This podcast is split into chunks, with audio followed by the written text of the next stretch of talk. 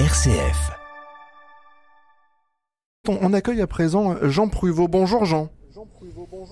Bonjour Simon. Alors Jean, le mot qu'on va examiner ensemble après avoir échangé ce matin autour du grand baobab bleu, c'est le mot culture. Vous pouvez nous, nous définir un petit peu l'origine de ce mot culture?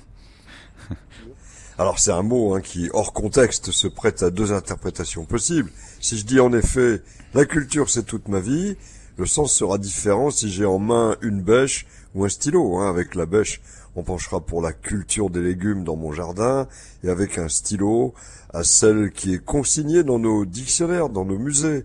Or, si les sens sont clairement distincts, l'origine des deux mots est la même, et l'un des deux sens est apparu avant l'autre. Alors Jean, vous allez nous, nous expliquer l'évolution du mot, mais je présume que c'est la culture de la Terre qui est apparue en premier. Bah tout juste Simon. Hein. Et comme on s'en doute, il faut remonter au latin et en l'occurrence au verbe colere qui signifie cultiver la terre et qui aboutit au latin classique cultura, déjà pris aussi par les Romains au sens métaphorique d'une culture de l'esprit. Ainsi d'ailleurs que la notion consistant à honorer un dieu, hein, d'où le culte. Mais en fait, quand le mot latin passe en français, en 1150, on ne retient en français que l'idée euh, de terre cultivée, qu'on repère d'ailleurs dans un texte intitulé Le pèlerinage Charlemagne. Il faut en fait attendre 1549 au moment où on renoue avec les langues anciennes pour que soit évoqué dans Défense et illustration de la langue française par Dubélé la culture d'une langue. Puis un peu plus tard, en 1638, la culture des belles lettres. Mais en vérité, ce sens est encore perçu comme métaphorique.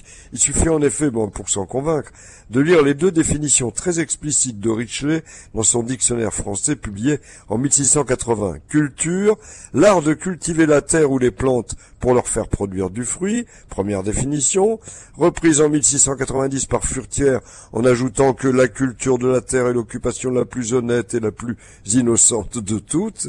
Mais ce même Furtière ne dit pas un mot de l'autre culture que Richeley définit pourtant ainsi, exercice qu'on prend pour perfectionner, pour polir les arts, les sciences ou l'esprit. Mmh. Ben, en réalité, ce sens allait surtout prendre force au siècle suivant, et voilà comment on pourrait parler de manière active de la culture des belles lettres, euh, puis de celle des arts, celle qui entrera donc dans les musées, où on peut donc se cultiver. Et là aussi, le verbe cultiver garde ces deux dimensions, celle de la terre, celle de l'esprit. En effet, euh, à dire vrai, il y a de belles citations définissant la culture qui continuent de jouer sur les deux dimensions. Euh, et je pense à Antoine de Rivarol déclarant que l'homme sans culture est un arbre sans fruits.